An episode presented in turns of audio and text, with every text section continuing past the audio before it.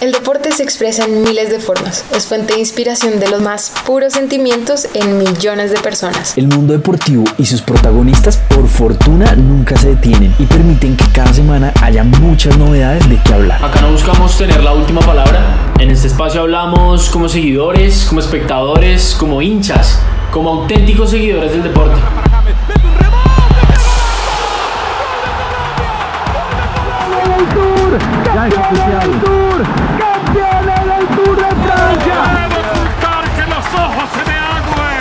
La pasión que despierta es un verdadero lenguaje universal que permite múltiples interpretaciones y diferentes puntos de vista. Así que bienvenidos y bienvenidas. Ya empieza un nuevo capítulo de Hablando desde la tribuna. Les damos la bienvenida a un nuevo capítulo de esto que se llama Hablando desde la tribuna. Hoy estamos con ustedes María Andrea Bernal, Camilo Fernández y yo, Nicolás Parra, para acompañarlos en una hora de hablar de lo que más nos gusta, que es el deporte. Para el programa de hoy tenemos pensado hablar un poco de lo que ha sido este Giro de Italia, que se terminó hoy, eh, lo que va de la Vuelta de España. Pensamos hablar un poco también de béisbol y queremos tocar el tema de el preocupante nivel en el que está el fútbol colombiano a nivel internacional. Además de eso, vamos a tocar el debate sobre el VAR, el VAR sí, el VAR no, qué pensamos del VAR, vamos a discutirlo y para cerrar vamos a más allá del deporte. Así que sin más preámbulo, Mona, buenas noches. Hola Jeb, ¿cómo estás? Muy bien, muchas gracias. Perchito, buenas noches. Dímelo Jeb, ¿cómo vamos? Un saludo a todos nuestros oyentes también. Y de esta manera empezamos. Vamos a hablar entonces eh, del Giro de Italia, un Giro de Italia que estuvo supremamente movido, muy competido, eh, era un Giro de Italia que no llegaba con un claro favorito, o bueno, digámoslo, que el favorito tuvo que abandonar muy rápido, que era Geraint Thomas.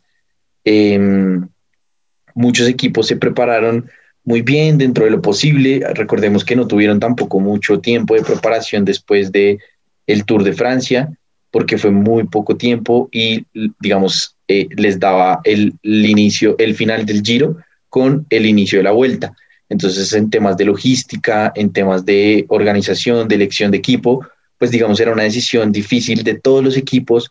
Además que recordemos que eh, con todo el tema del coronavirus, en el ciclismo lo que se está haciendo es definir que si un equipo tiene uno o más participantes eh, contagiados, entonces todo el equipo se tiene que retirar, como pasó en el Giro, en el que dos equipos tuvieron que abandonar por, por esto. el Giro de Italia, entonces, pues fue un Giro movidísimo, em, tuvo muchas caídas, recordemos nomás, eh, Superman López empezó y en la primera etapa ya tuvo que abandonar, el tema de los colombianos, digamos que no, no fue nuestro fuerte, Fernando Gaviria, que era nuestra segunda carta para las etapas de velocidad, tuvo que abandonar por coronavirus otra vez, entonces fue un, giro atípico que tuvo a un Joao Almeida, que es un joven portugués, como gran sorpresa durante muchos días como líder. Eh, muchos nos preguntábamos si iba a alcanzar, si no le iba a alcanzar para terminar, em, pero pues finalmente en la última semana, eh, digamos, yo siento que le cobró la juventud de alguna forma. Eh, también pues digamos su equipo no pudo estar al máximo y hoy eh, terminaban con una contrarreloj en la que se impuso de nuevo eh, el Team Ineos.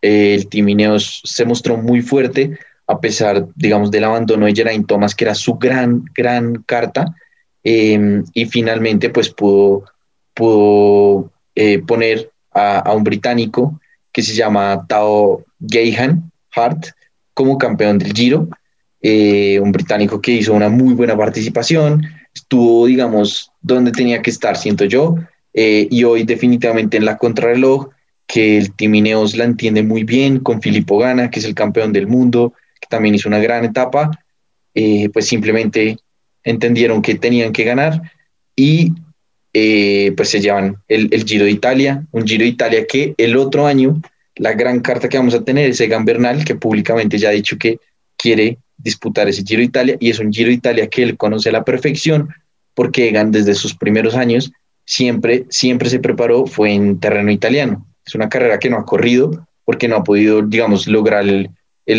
los calendarios con su equipo, pero que es una carrera que siempre es como la que lo ha llamado más, pues obviamente después de ganar el Tour de Francia. Y yo siento que el otro año, con un Egan descansado, va a ser una clave, una, una ficha muy clave para, para nosotros en, Colombia. Eso por el Giro de Italia, digamos. Y en, en el, la Vuelta a España, hoy, domingo, tuvimos cambio de líder. Por primera vez en toda la temporada se vio un Primos Roglic sufriendo, bueno, por segunda. Recordemos que perdió en la última etapa del Tour de Francia con Pogachar en la contrarreloj, pero hoy por primera vez se le vio débil, se le vio que le costó llegar eh, y se vio un Richard Carapaz muy, muy bien preparado, muy físico, eh, muy atento, que siempre salió a marcar el que tenía que marcar y al final, pues con su ataque, eh, se devoró a Roglic, que no le pudo seguir la rueda y le sacó hoy 30 segundos ya que seguramente van a ser muy importantes, que esperamos que las eh, etapas que vienen y sobre todo la contrarreloj, pues no, no le sean muy duras. Por el lado de los colombianos, eh, nuestra carta es Esteban Chávez, que tuvo una primera semana de altos y bajos. en una de las etapas, desafortunadamente en la subida iba subiendo muy bien y se pinchó y ese pinchazo le costó un minuto y medio, que pues en este momento ya son dos minutos sobre el líder, se encuentra en la octava posición eh, y esperamos que pues esta semana pueda retomar, es un Esteban Chávez ya de 30 años, más veterano, no es el mismo de hace cuatro años, cuando quedó de tercero el, el año que Nairo Quintana quedó campeón, pero que es, conoce el terreno, conoce las etapas, eh, es, es, una, es una, una digamos, un corredor que sabe sus capacidades y, a los 30 años ya tiene una, mayor experiencia de cuándo atacar, de cuándo, de cuándo absolutamente todo. Em, entonces esperemos que si por algún infortunio no puede pelear los primeros puestos, que se pueda hacer de una o dos etapas, que también sería muy bueno. Eh, junto a él están Sergio Luis Henao también corriendo, Iván Sosa, que es del equipo de, del ecuatoriano, que en este momento va de líder, entonces eh, ha sido su gregario importante, Iván Sosa, y eh, fueron con, con, otro colombiano que desafortunadamente también se tuvo que retirar. Entonces, seguimos pendientes de la Vuelta a España, estamos pendientes de, de, que pase por ahora y les deseamos lo mejor a los colombianos como siempre, quedan todavía dos semanas, mucha vuelta por delante y ya pues con esta Vuelta a España se acaba el calendario del ciclismo por este año en, a nivel internacional Así que estaremos súper pendientes de lo que pase con los nuestros y esa lucha entre, entre Roglic y, el ecuatoriano eh, va a ser muy, muy grande y pues claramente nosotros haciéndole mucha fuerza a, nuestro ecuatoriano eh, desde acá.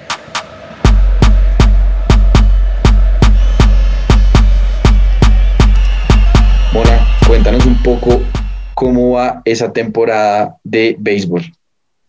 Bueno, em, ya se va a acabar, ya estamos en la Serie Mundial a la que llegaron los LA Dodgers y los Tampa Bay Rays. En este momento la serie está empatada 2-2 y el último partido básicamente fue una sorpresa para todos porque estaban a un out de eh, irse en el marcador 3 a 1 los Dodgers.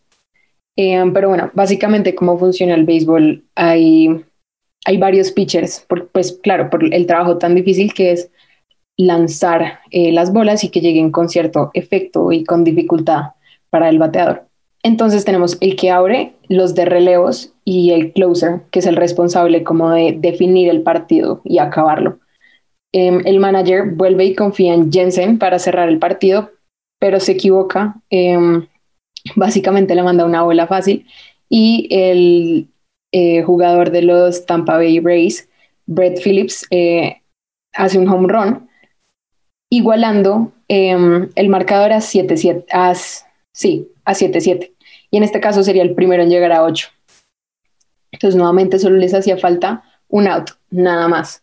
Nuevamente, eh, Jensen vuelve y manda una bola fácil, un error en los jardineros y después el pase, o sea, que cae y no la recibe bien y después cuando se la envía al catcher, la pierde, le rebota y el corredor eh, Randy Arazona alcanza a llegar a home base antes de que el, eh, de que el catcher lo ponchara. Entonces, una sorpresa para todos. Ya, honestamente, todo el mundo estaba esperando que se cerrara el partido y los Dodgers se fueran 3-1 en la serie para definir básicamente el partido, eh, la serie mundial hoy. Pero no, ese no fue el resultado, fue una sorpresa. La verdad, de los partidos que he visto y pues de lo que he podido aprender, más que nada hablando con mi papá, el béisbol es un deporte más que nada de estadísticas y es muy fácil si uno ve las estadísticas antes de un bateador y de cómo son sus resultados y las probabilidades de que sí le pegue o que no le pegue, es muy fácil estudiarlo, por eso es que también esperaría por las estadísticas eh, y por el excelente pitcher abridor eh, que tienen, que es Buchler, no sé si lo estoy pronunciando bien, pero la cualidad que tienes que ha ponchado a todos los jugadores de los Tampa Bay Rays. Entonces esperaría que con esas estadísticas ganara, eh, porque nuevamente el béisbol no es de muchas sorpresas cuando ya se conoce cómo están trabajando los jugadores. Pero fue una sorpresa, yo creo que para todos y esa final fue sorprendente porque solo necesitaban un out y ya, y se iban a la serie eh, 3 a 1. Mm, pero en este momento están jugando, eh, los Dodgers están ganando, van 4-2, esperar qué pasa. Eh, de, todas de todas maneras, necesariamente por poco se tienen que ir a seis partidos que se, jugar, se definiría el miércoles, el miércoles, sí, el martes, perdón, se definiría el martes. Pero honestamente, lo que yo creo sería hasta interesante verlo ir a siete partidos y que se defina como en la última instancia. Sería un gran partido, pero espero que los Dodgers eh, ganen. No, no ganan desde 1988, que es uno de los equipos que uno, por lo menos en Colombia, reconoce como de más nombre y que tiene más fans. Entonces sería interesante y pues la próxima semana hablaremos de quién salió campeón. Una, una pregunta, ¿y en el béisbol también hicieron burbuja o están jugando como normal en, dentro de Estados Unidos? Están jugando normal, o sea, lo que sé es que todavía, si no estoy mal, eh, siguen la, la misma filosofía de como el de arriba está visitando y no se hizo ninguna burbuja, los mismos aficionados ya están yendo a los estadios, entonces se puede ver un, no están llenos, hay un aforo limitado, pero no es como en el béisbol que veíamos a, eh, perdón, en el básquet que veíamos a, a pantallas como a los, a los fans. Entonces, si no estoy mal, hoy están los Tampa Bay jugando en Los Ángeles, mañana se tienen que regresar y así sucesivamente. Bueno, pues quedaremos pendientes del tema béisbol y seguramente la, la siguiente semana vamos a nos estará contando cuál es la actualización sobre el tema. Ahora yo les quiero proponer un, siguiente tema y es algo que en lo personal a mí me, me preocupa, es el tema de los equipos colombianos a nivel internacional. Esta semana, lastimosamente, tuvimos el final de las presentaciones en la Copa Libertadores del América, del Medellín y del Junior. Y pues es lamentable lo que lo que presentaron, digamos. Em, y el debate yo lo quiero empezar un poco preguntándoles, ¿ustedes creen que es un problema técnico o es un problema mental? Y me explico, porque técnicamente yo siento que los jugadores colombianos tienen una capacidad increíble que lo demuestran fin de semana tras fin de semana en Europa en los mejores clubes, que la liga colombiana no sé de dónde se lo sacaron, pero que está súper bien rankeada. Pero mentalmente cuando el equipo colombiano sale a competir, generalmente no, no tiene una buena presentación. Y no es algo de ahora, no es algo de este año, no es como que la pandemia los afectó, sino es algo que se viene presentando en los últimos años y creo que desde el 2016, ustedes me corregirán, eh, Nacional quedó campeón de la Libertadores y desde ahí no, no recuerdo ninguna buena presentación de ningún equipo colombiano en ninguna competición. Entonces quisiera preguntarte, Fercho, ¿tú cómo ves ese tema? Jeff, yo honestamente siento que es un tema, como tú lo dices, de, jerarquía, de jerarquía por parte de los jugadores y jerarquía de los clubes. Es decir, cuando Junior sale a jugar contra Flamengo, se desvanece por completo. Cuando el DIM sale a jugar contra Boca, no es que ni siquiera los pueden mirar porque se sienten menos, o eso es lo que yo siento. Eh, el América, pues, vamos a ser honestos, o sea, el América también tenía un, o sea, tenía un grupo muy difícil, ¿no? Tenía Gremio, tenía Internacional, tenía la U Católica, que son equipos que llevan todo el tiempo del mundo que quieras en, en ese tipo de certámenes. Pero, pero siento que es eso, siento que es más un, tema que se sienten chicos al lado de, de, otros equipos grandes de otros países y al final, claro, se les juega una, una mala pasada y a la, a la, muestra está pues el único que sigue en competencia y es que te digo que solo sigue en competencia porque el Barcelona de Ecuador es terriblemente malo este año, es el Junior que va a Suramericana. Pero yo siento que, estoy de acuerdo contigo, siento que es un tema de jerarquía de, creérsela un poco más y decir precisamente lo que tú mencionas. Los futbolistas colombianos también tienen mucho por mostrar, pero no se la creen, no se la creen y sí. De hecho, también estaba pensando en cuándo fueron las últimas buenas actuaciones de equipos colombianos en, pues, en certámenes, digamos, internacionales. Y sí, en efecto, solo se, me, solo se me viene a la mente Santa Fe en 2015, Copa Suramericana, creo que fue. Mona, me corregirás. Y pues Nacional en 2016 con la, con la Libertadores. Es que sí, es, un, es complicado porque si nos ponemos a pensar de nuestros campeones internacionales, tenemos a Nacional, Santa Fe y el Once Caldas, la Libertadores. No tenemos más campeones internacionales. Y la verdad, no les sabría decir por qué. Em, también es que, claro, es, eh, la, la, competencia a nivel continental es mucho más difícil de lo que es, porque claro, en, en Colombia hay de todo, hay, excelentes equipos, pero también hay equipos muy flojos que ayudan a, otros equipos a, a, sobresalir. Por ejemplo, hoy Santa Fe ganó 3-1 al Boyacá Chico, pero en la Libertadores no se van a encontrar en un Boyacá Chico, se van a encontrar a los mejores equipos de cada país. Y eso es, yo creo que ese es el, eso muestra más, el, yo creo que eso es un, más un reflejo en nuestra liga nacional de que hay que subirle el nivel a todos los equipos locales para poder tener un mejor desempeño en las ligas externas. Em, yo creo que eso es más que nada, es, una, es para ayudar a los jugadores a prepararse mejor, a tener unos contrincantes más, más fuertes. Em, pero sí, yo creo que es una lástima nuestra presentación. Yo, yo creo que ningún equipo, menos cuando Nacional en el 2016 estaba imparable, da miedo cuando está en un grupo de la Libertadores. Yo creo que es más como un que pasa fácil, la verdad, lastimosamente.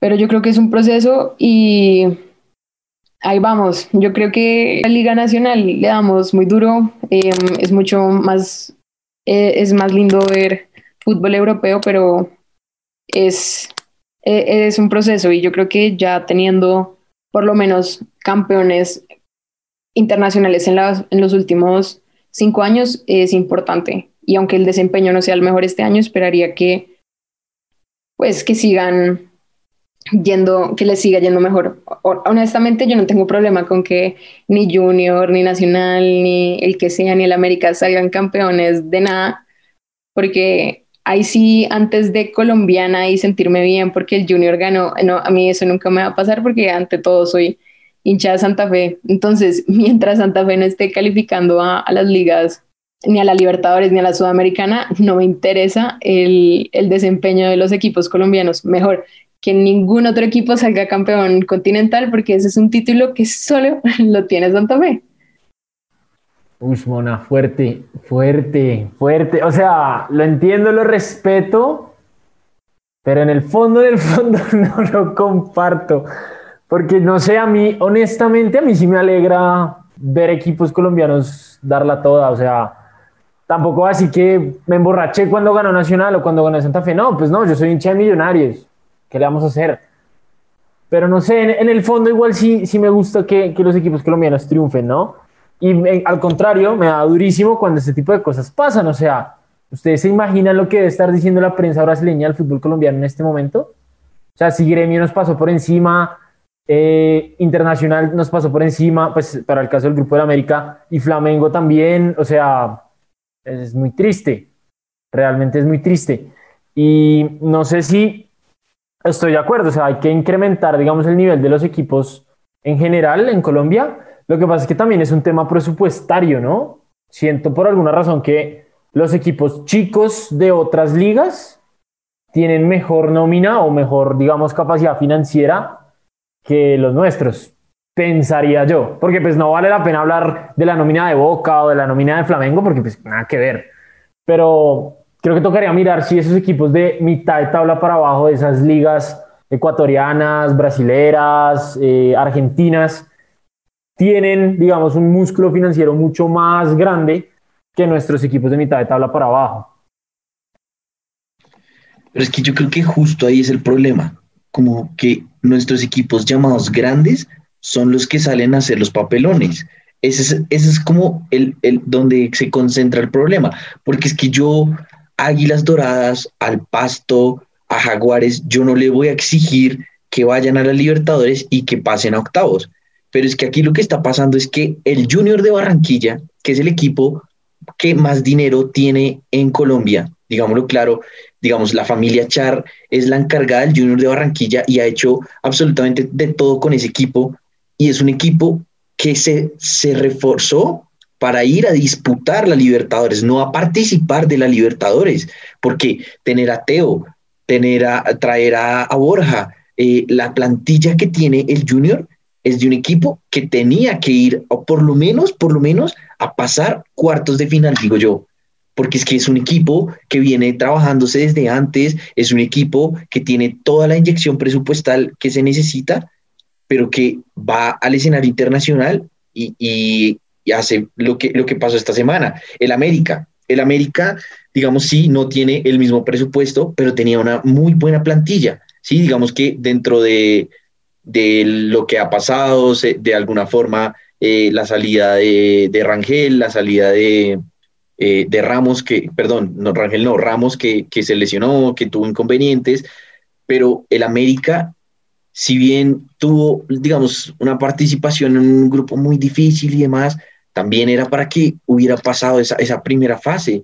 El Medellín, digamos que sí, está en un problema eh, de gerencia, que van a vender el equipo, que no lo venden, y eso claramente afecta, pero, pero por Dios, o sea, es que pasar, y digamos que eso es solo este año, pero el año pasado fue lo mismo y el año antepasado fue lo mismo. Entonces ya esto no es un problema de un año, sino es una constante. Y los equipos grandes, Santa Fe, Nacional, eh, Junior, América, son grandes de a ratos, son grandes de a ratos y así, o sea, sin una liga en que se consoliden los equipos, en que haya proyectos claros, es muy difícil que a nivel internacional podamos tener buenos papeles. El ejemplo perfecto es Independiente del Valle. Independiente del Valle es un equipo ecuatoriano que a punta de proyecto y de proceso ha logrado ser campeón de la Sudamericana, perdió una final de Libertadores y en este momento es un muy buen equipo en Ecuador y que ya pasó a la siguiente ronda en Libertadores. Entonces, son esos ejemplos que uno ve y que pasó. En, Palmeiras quería contratar al técnico y el técnico que dijo, listo, yo voy, pero primero me deja terminar mi participación con Independiente del Valle. O sea, es, es ese concepto de proyecto que se tiene y es decir, viejo, esto va, va, a ir más allá, esto no se trata, es que yo siento que en este momento el fútbol colombiano estamos todos pensando como el Envigado, crear jugadores y vender jugadores, no más. No hay ni un equipo, ni un equipo en Colombia que tenga un proyecto a largo plazo. Y la prueba de eso es que no hay un técnico de los 20 equipos. Mentiras, creo que hay uno, que es Uber Boder del Once Caldas, que tenga más de dos temporadas. Ningún técnico lleva más de dos temporadas al frente del equipo.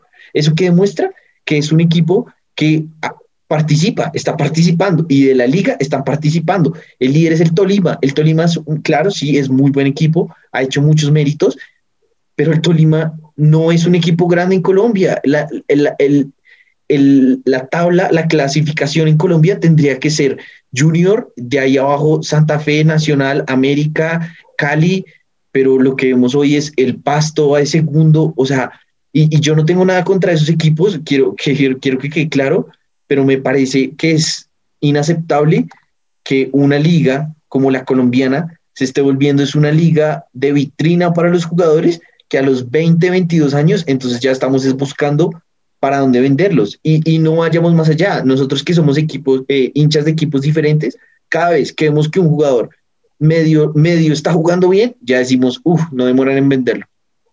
Caso nacional, Daniel Muñoz. Daniel Muñoz, pucha, que llegó y la estaba rompiendo, jugando muy bien, y ni siquiera lo dejaron terminar la cuarentena y lo vendieron. Claro, y uno entiende que el, equipo tiene muchos problemas y que eh, financieramente es difícil, pero es que yo siempre he dicho, vender a un jugador que tiene un título nacional o vender un jugador que ha llegado a semifinales de Libertadores, que se la pasa en torneos internacionales teniendo buenas participaciones, pues siempre se van a valorizar mucho más. Entonces los empresarios ni siquiera tienen la visión y los equipos de que si nos vamos a dedicar a vender jugadores, pues por lo menos vendamos jugadores de alto nivel. Fercho, ¿qué piensas? Sí, de acuerdo, de acuerdo. En la medida en que no haya un equipo que un golpe sobre la mesa y diga, vamos a mantener una plantilla estable por lo menos por tres años, sí, tres, cuatro años, es, es muy difícil, total, totalmente de acuerdo. Y la verdad, o sea, para ser muy honesto, dudo mucho que en los próximos años suceda. O sea, la, la, tendencia que tú mencionas tampoco es algo reciente, o sea, es algo que cada vez se va incrementando más. Pero yo pienso que seguramente se va a mantener. O sea, yo siento que en el fondo los directivos igual están felices porque pues reportan dinero para los clubes y digamos la liga local pues igual tiene un montón de seguimiento y Win Sports Plus y bueno, la gente feliz viendo los partidos locales. Pero siento que también es un problema que de pronto los directivos, exacto, no van más allá. O sea, en la medida que ellos hagan caja y cuadren caja y cuadren los numeritos, al parecer les basta. Más ahorita que como por el tema pandemia los equipos están recibiendo mucho menos ingresos, pensaría que esa tendencia se va incluso a agudizar, lo cual obvio, a, efectos del, del, nivel que puede mostrar el equipo colombiano el día de mañana, no, pues apague y vámonos directamente. Pero es que yo le hago una pregunta a ustedes, eh, los dos que jugaron fútbol en el colegio, yo creo que en algún momento se ilusionaron con la idea de, de poder ser futbolistas ustedes como jugadores, listo, que les ofrezcan un plan claro, digamos, a Juanca en Millonarios, a Yemen Nacional, un, plan claro de un tiempo que van a jugar y los van a formar y los van a hacer en el equipo. Y si les ofrecen la posibilidad de irse a Brasil, irse a México. Claro, todavía no a Europa porque sería irracional pensar como, uy, los compró el Barcelona de Santa Fe. No, no creo ustedes como jugadores, ¿qué prefieren? O sea, no es por desmeritar la Liga Nacional, pero no creo que su sueño, sí, su sueño es jugar con la selección Colombia, pero en las cositas del Mundial salir em, Atlético, disque Atlético de Madrid, ustedes, eh, Real Madrid, Barcelona o los equipos que más les guste. Sí, claro, yo siento que, o sea, y que de, de alguna forma ahí radica el problema. Y es que no es un honor jugar en Nacional o en el Junior o en Santa Fe toda la vida. Por ejemplo, si a un argentino tú le dices toda la vida usted va, a jugar en River o en Boca, o a un brasileño le vas a decir en Santos, en Palmeiras, pues él no, no, no te va a decir que te va a decir sí de una, pero por lo menos lo va a pensar y decir, bueno, volverme uno, un, un referente de este equipo va a ser un, algo importante, va a ser una gloria.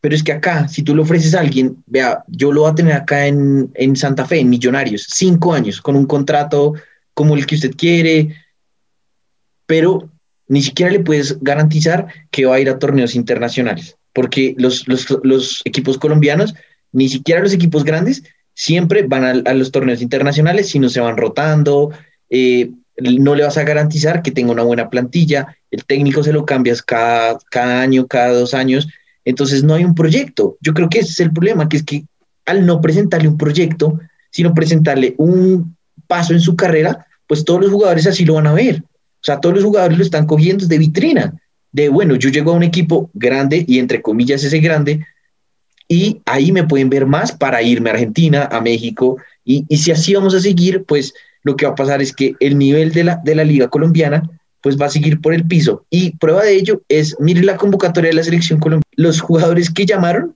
de la Liga Nacional eran dos arqueros, que eran el tercero y el cuarto arquero, y un lateral izquierdo, que lo llamaron de, porque, por el tema del coronavirus, que era Gabriel Fuentes, el del Junior, que era porque estaba en Barranquilla y era más fácil que no tuviera coronavirus y que se, se incorporara a la selección. Y el resto eran los arqueros, los arqueros, que, digamos, en, en, el, en, el, en temas internacionales no es que hayamos exportado muchos arqueros, pero jugadores de campo, de campo, no había ni uno en los partidos de la selección. Entonces es lo que nos estamos volviendo, una liga de vitrina, de vender jugadores, y, y si va a ser así, entonces, o sea, si los directivos y los equipos quieren que así sea, pues que por lo menos lo estructuren bien y se vuelva una liga que venda jugadores, pero internacionalmente, entonces que los puedan mostrar en la Libertadores, en buenas presentaciones y no que tengan que hacer los videos de Win Sport más de cómo juegan contra Patriotas y contra el Chico, porque así lo que vamos a seguir haciendo es vendiéndolos aquí nomás aquí a México, aquí a Argentina y a los equipos que se van al exterior es a Bélgica, entonces ni siquiera es equipos grandes, sino se van primero, tienen, o sea, ni siquiera pueden cruzar de una vez a un equipo grande, sino tienen que hacer una escala en Bélgica, en Rusia, en, en países que tampoco son del primer nivel competitivo en el fútbol. Sí, lo que dices, la verdad tiene, tiene toda la razón. Pero sí, no sé, yo ahí quedo con, con mis dudas y no sé si es por el cariño que, que me hace no ser objetiva en este caso. Pero sí, hay, hay cosas que reprocharle a, a, nuestra liga, em, pero, pero no sé, de todas maneras me gusta y no sé por qué la idea de que nuestra titular de la selección Colombia sea toda de grandes equipos extranjeros es excelente. Como se me hace que ya es más un crecimiento de nuestros jugadores en general y como que también ya están llamando la atención en Europa y mientras sigan haciendo unas buenas presentaciones, pues los van a seguir buscando. Yo me acuerdo que par de veces cuando iba al Campín a partidos grandes, hace un rato ya, eh, Peckerman estaba ahí viendo a los jugadores de Santa Fe, que los que convocó en este momento ya ninguno sigue en Santa Fe, ya se vendieron y están en el exterior. Pero sí, hay otras formas también de vender como a nuestros jugadores eh, internos, pero, pero sí, eh, eh, comparto que deberíamos hacer mejores presentaciones en las ligas internacionales mientras sea Santa Fe el que está haciendo una excelente presentación en la Copa Sudamericana y en la Copa Libertadores, que vale la pena recordar que cuando ha ido, sus presentaciones han sido buenas y ha sido un buen representante a nivel internacional. No ha ganado una Libertadores, pero por lo menos hemos llegado a cuartos de final. Fuerte el comentario, Mona, pero sí, sí, pues tienes razón. O sea, al César lo que es del César y Santa Fe, pues la última vez que ha estado lo, ha hecho bien. Eh, y nada, pues esperar ¿qué? que, que el Junior pase una ronda, dos rondas en Suramericana, no sé, no tengo ni idea Em, y mirar pues quiénes nos representan el año que viene, pero, pero pues sí, lamentablemente el panorama no es, no es el mejor. Bueno, y para ya casi ir cerrando, queremos hablar de un tema que ha sido muy polémico, a unos les encanta, a otros no tanto, y es el tema del VAR. La tecnología en el fútbol ha sido una gran novedad, ya la mayoría de las ligas, los torneos internacionales lo han incorporado y hay pues como siempre en todo, gente que lo defiende, que le gusta mucho, y hay gente que pues no es tan amiga de esa modalidad. Así que aquí vamos a hablar un poquito de eso. Bona, quiero preguntarte tu opinión del bar, ¿el bar sí o el bar no? Yo creo que el bar sí. El problema es que, que siempre, o sea, la repetición del bar no es como un video animado con el que uno no pueda opinar y se vea claramente el fuera de lugar o claramente la falta, sino que es una repetición y cada uno lo puede ver como quiera. Yo creo que después de pensarlo, uno debería tomar el bar como el ojo de águila del tenis. Básicamente, nadie de forma humana posible puede saber si por ese milímetro la bola cayó adentro o afuera, pero es algo que todos creemos y nadie cuestiona. Em, esto nos aleja de la filosofía de, uy, el árbitro está comprado. En este caso tendría que comprar cuatro árbitros y pues bueno, ya es, o sea, es otro nivel de dificultad. Yo creo que lo difícil del bar es que el video es la misma jugada varias veces y uno lo puede ver. Yo creo que uno, como el, sentimiento que tiene con el bar es cuando uno le favorece y cuando no. Claramente, cuando uno le pitan un penalti a favor, es que, claro, menos mal al bar porque si no, no viene a pitar el penal. Pero claro, cuando le pitan el penal en contra, es como ¿será? No lo veo, no veo la falta. Pero a mí me gusta, yo creo que es más de cambiar el chip de que le tenemos que hacer caso y es mucho mejor que tener un árbitro comprado, la verdad. Ferchito, ¿y tú qué opinas? ¿Qué te ha parecido el VAR en, este, en estos, no, es que ya casi va un año desde que se implementó en los grandes torneos? ¿Qué opinas? Yepes, a mí no, a mí el VAR no me disgusta. O sea, para mí el problema no es el VAR como tal, para mí el problema es los intérpretes del VAR, como, como lo mencionaba Mona, porque o sea, hay jugadas que igual por más de que tú las revises una, dos, tres, cien veces, siempre van a estar ahí como abiertas a la interpretación. ¿Cuál es el problema? Que el VAR no lo revisan siempre las mismas cuatro personas, ¿no? O sea, cada árbitro tiene su criterio. Así como el central tiene su criterio y antes de que existía el VAR pues la cagaban un montón o acertaban un montón, pues los que revisan el VAR son iguales, o sea, son árbitros que cada uno tiene su criterio eh, y ellos lo que hacen es interpretar. Pero creo que el problema está ahí. Siento que el problema es que a veces interpretan cosas que uno dice, pero es que esto es absurdo. Entonces se termina desdibujando, digamos, una, una herramienta que igual pues, siento que a la larga sí trae muchas veces más beneficios, ¿no? Ese, ese fuera de lugar que es pues, casi imperceptible, o esa jugada que pues en verdad está bien revisada, pues son, son ventajas que el VAR tiene. Ahora, Luego ya hay otras personas que lo llevan a otro extremo, ¿no? Y pues dicen que el VAR solo favorece a los equipos grandes y que a los, a los chicos nunca, nunca los beneficia. Bueno, insisto, o sea, siento que es un tema de, de que hay muchos problemas a la hora de interpretar las jugadas, pero eso es algo, o sea, es el error humano con el que todo deporte tiene que jugar. No sé, tú cómo lo ves, Jeff. Con el VAR, digamos que tengo mis, mis, buenos aires y, mis malos aires, porque a mí la verdad, si les soy honesto, me gusta. O sea, me gusta cuando el árbitro se manda la mano a la oreja y como que le están hablando y esa intriga de qué está pasando y después va el man a, a revisar la pantalla. Eso a mí, en lo personal, viendo un partido de fútbol, me gusta. Me parece que es una novedad chévere. Pero ¿qué pasa? Que esa intriga, cuando han pasado tres, cuatro minutos, ya se vuelve desespero. Y uno dice, pero ¿qué tanto revisa?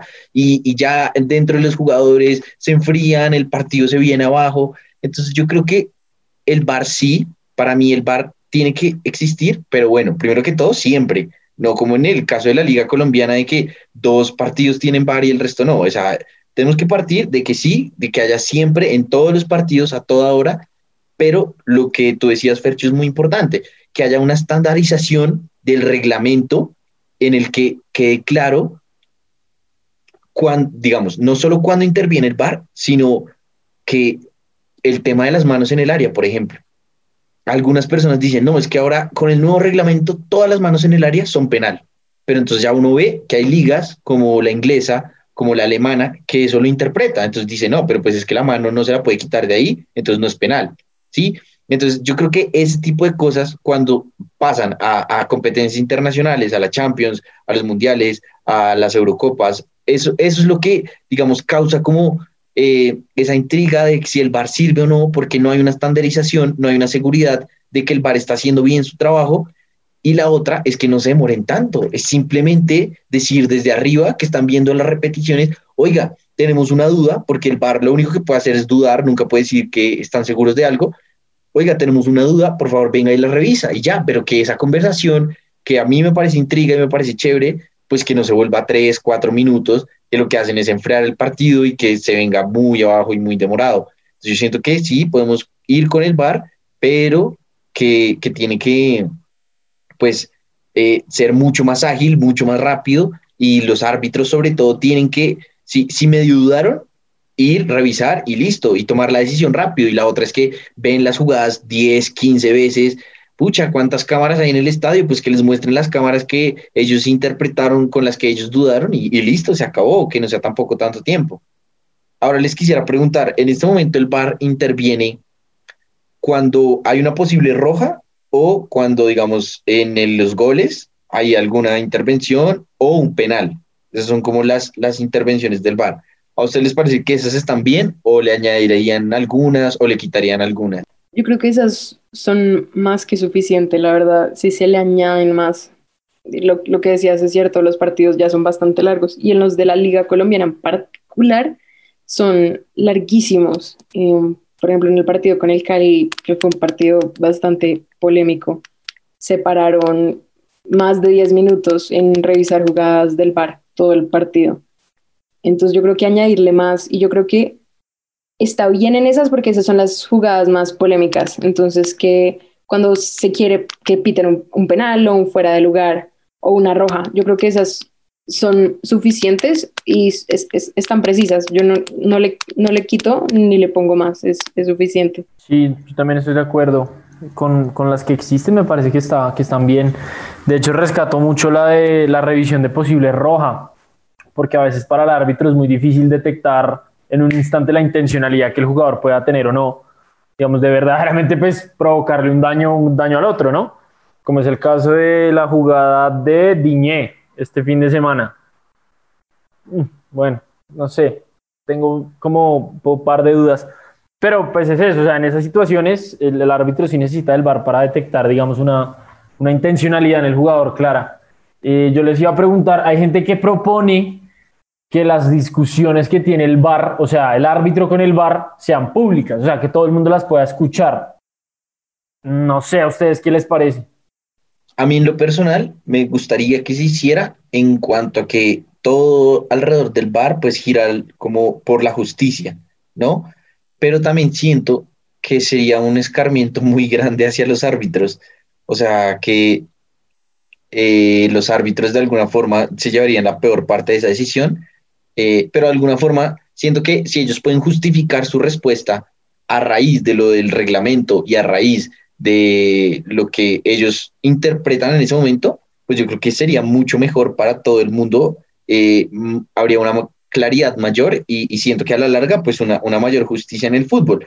Lo que pasa es que siento que lo que se tiene que hacer es que, pues si, si en el bar o si la FIFA, no sé, van a tomar la decisión de que las jugadas eh, se terminen revisando eh, como todas, pues que, de esa manera sea y que el VAR pueda intervenir en todas. Me explico. Por, por ejemplo, en el tema de la patada de Pickford a Van Dijk, que lo terminó sacando de las canchas ocho meses, la excusa fue que nadie podía intervenir porque ya había un fuera de lugar previo y que ese choque pues no, no podía ser, digamos, sancionado.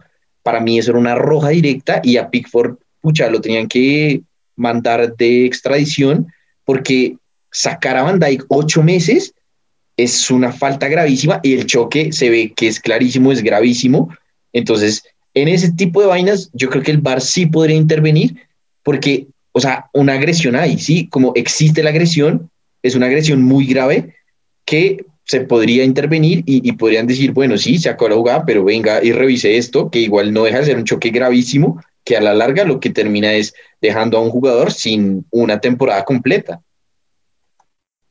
Yo, a mí me gusta la idea de deshumanizar al VAR, que funcione más como una computadora de la que no haya posibilidad de discutirle. Yo creo que si permitimos que los árbitros em, escuchar lo que están pensando y, los argumentos que están dando y las dudas que tienen, lleva más inconformidades con el VAR, porque nuevamente es una jugada que podemos repetir todos 20 mil veces y las dudas siempre van a seguir existiendo, pero simplemente si lo tomamos más que nada no se puede eliminar el, error humano, pero si en un futuro se pudiera hacer sería mucho más fácil. Y no hay no hay lugar para pues para pelear, pero lo que dice Jeff es totalmente cierto, que es las limitaciones que el mismo VAR se puso y abren la posibilidad errores como estos, em, que básicamente dependen de que el, el, árbitro central no se dio cuenta, no lo vio bien y pues no puede actuar.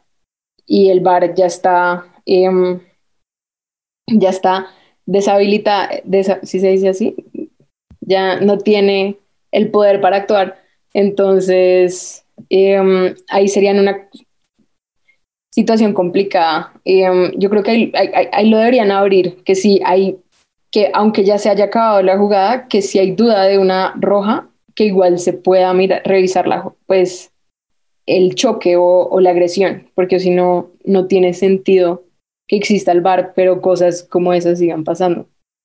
Bueno, y pues eh, con, con el tema del bar, con sus aciertos y sus desaciertos, con las opiniones que genera de conformismo y de inconformismo. Terminamos esta parte de la conversación, los queremos escuchar también si tienen aportes sobre este tema, sobre los temas de, los que hablamos, saben que sus opiniones son bienvenidas.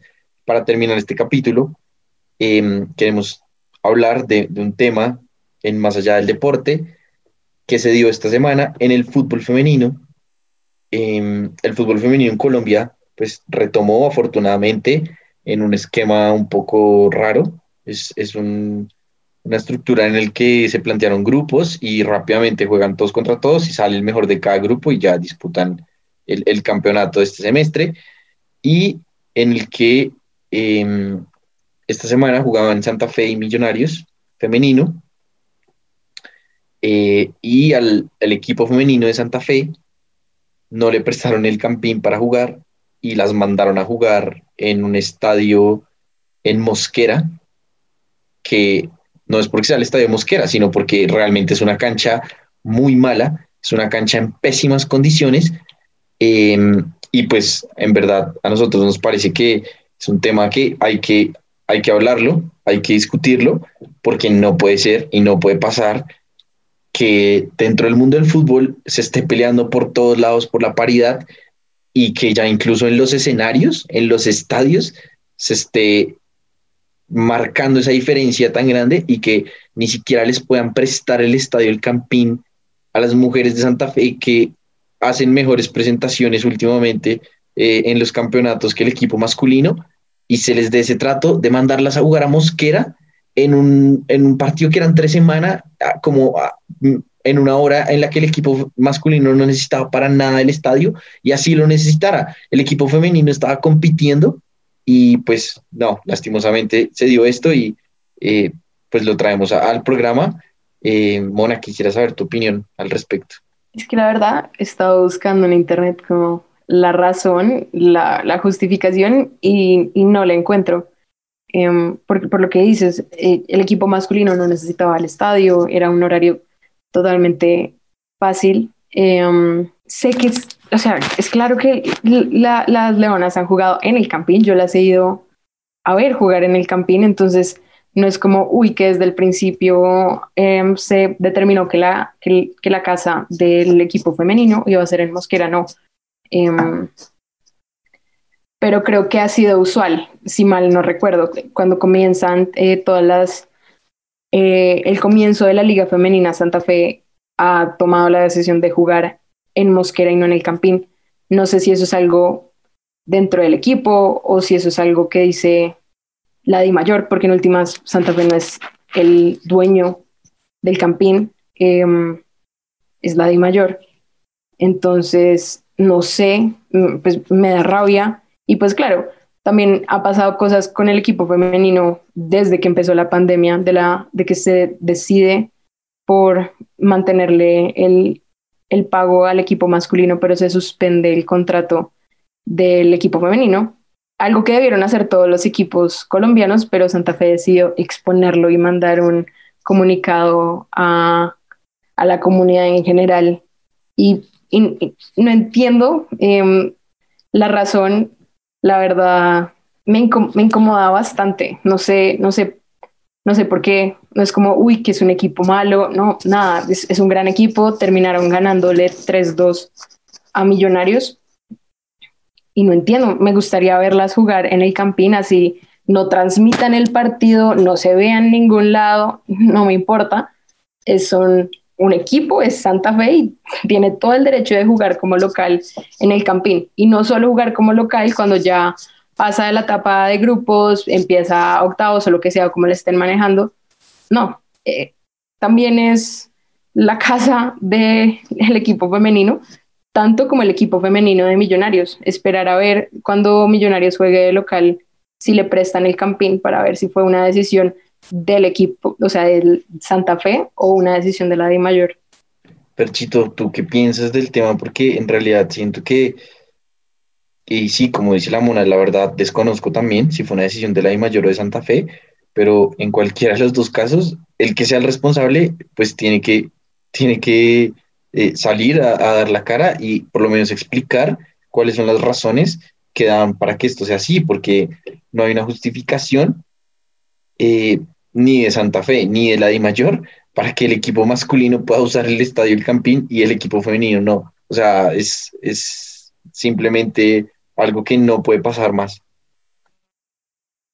No, total, es inaudito, es inaudito y de hecho, no importa si el equipo femenino de Santa Fe fuese el mejor de la liga o el peor de la liga, no importa, o sea, tiene el mismo derecho y punto.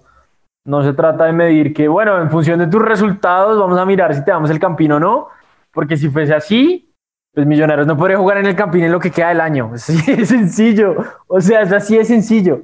Entonces, no, nada que ver. Lo que, otra cosa que también duele un poco es que pues no se habla de esto en los noticieros, ¿no? O sea, es muy difícil que un noticiero deportivo y, o cualquiera de estos programas, porque hay un montón, se tenga cinco minutos a hablar del tema, no va a pasar. Por alguna razón, no pasa. Y en un país en donde la farándula y, la y el deporte ocupan el 80% del noticiero, nunca lo van a mencionar. Eso, eso también a mí me da un poco de, incertidumbre, ¿no? Como decir, ¿por qué? Es que en general, lastimosamente, es el deporte femenino, en general, el fútbol femenino más que nada. Em, me acuerdo cuando la selección Colombia femenina ganó, si no estoy mal, en los últimos Juegos Panamericanos, si no estoy mal. Em, y bueno, fue noticia, pero ¿se imaginan dónde la selección Colombia hubiera ganado algo pasado de cuartos de final en algo, si pasamos a octavos y es como, no puede ser, somos los mejores del mundo, vamos a ganar. No. Pero la selección femenina gana y es como, qué bien por ustedes, niñas, las felicito, súper, divinas. Pero no hay esa pasión y lo más triste de todo, que les digo yo, que he ido a ver al Campín a jugar a Santa Fe, a ver jugar a Santa Fe, es que el fútbol es mucho más lindo. Uno no es distinto, es ver un fútbol como con ganas, como que tienen ganas de probarse a ellas mismas, em, que no se botan a llorar cada cinco minutos, sino que se caen, se levantan, siguen jugando y no juegan a darse codo y hacerse faltas todo el tiempo. E, e, es, impresionante, la verdad. Em, pero ese no es el fútbol que nos gusta y está reducido exclusivamente en el machismo porque está la tradición de que el fútbol es un deporte de hombres em, y pues el equipo femenino que es, las niñas no saben jugar fútbol y yo creo que hasta que nos salgamos de esa, de esa idea no va a cambiar lo que creemos, la verdad, em, lastimosamente y, y debo decir que tengo el privilegio de que en mi casa me han enseñado distinto y desde que Santa Fe sacó un equipo femenino, he tenido la oportunidad de poder seguirlo e ir a verlo y descubrir el mundo del fútbol femenino, pero eso no es la mayoría de los casos. Y hasta que eso no cambie, no vamos a ver la misma emoción por Lacey Santos en el Atlético de Madrid que tenemos por James Rodríguez en el Everton. Sí, de acuerdo, Mone. Yo creo que con esa reflexión, pues es la mejor manera de cerrar este programa con la invitación de que nosotros como televidentes, como hinchas, como seguidores de nuestros equipos, pues también tenemos esa responsabilidad de exigir, de cuestionar, de hacer que, que por lo menos dentro del mundo del deporte que tanto nos gusta, que tanto seguimos, pues esa paridad por lo menos pueda aparecer un poco más. Eh, y nada, muchísimas gracias a todos los que llegaron hasta acá, a los que nos escuchan. Eh, les agradecemos por acompañarnos en este capítulo. Les recordamos una vez más que nos sigan escuchando en nuestros otros capítulos y que este programa siempre tiene las puertas abiertas. Si usted tiene un deporte del que le gustaría conversar, si tiene eh, un tema sobre el que le gustaría venir a discutir con nosotros, bienvenido, escríbanos eh, este es un programa que construimos entre todos, así que por ahora elija su silla y sigamos hablando desde la tribuna.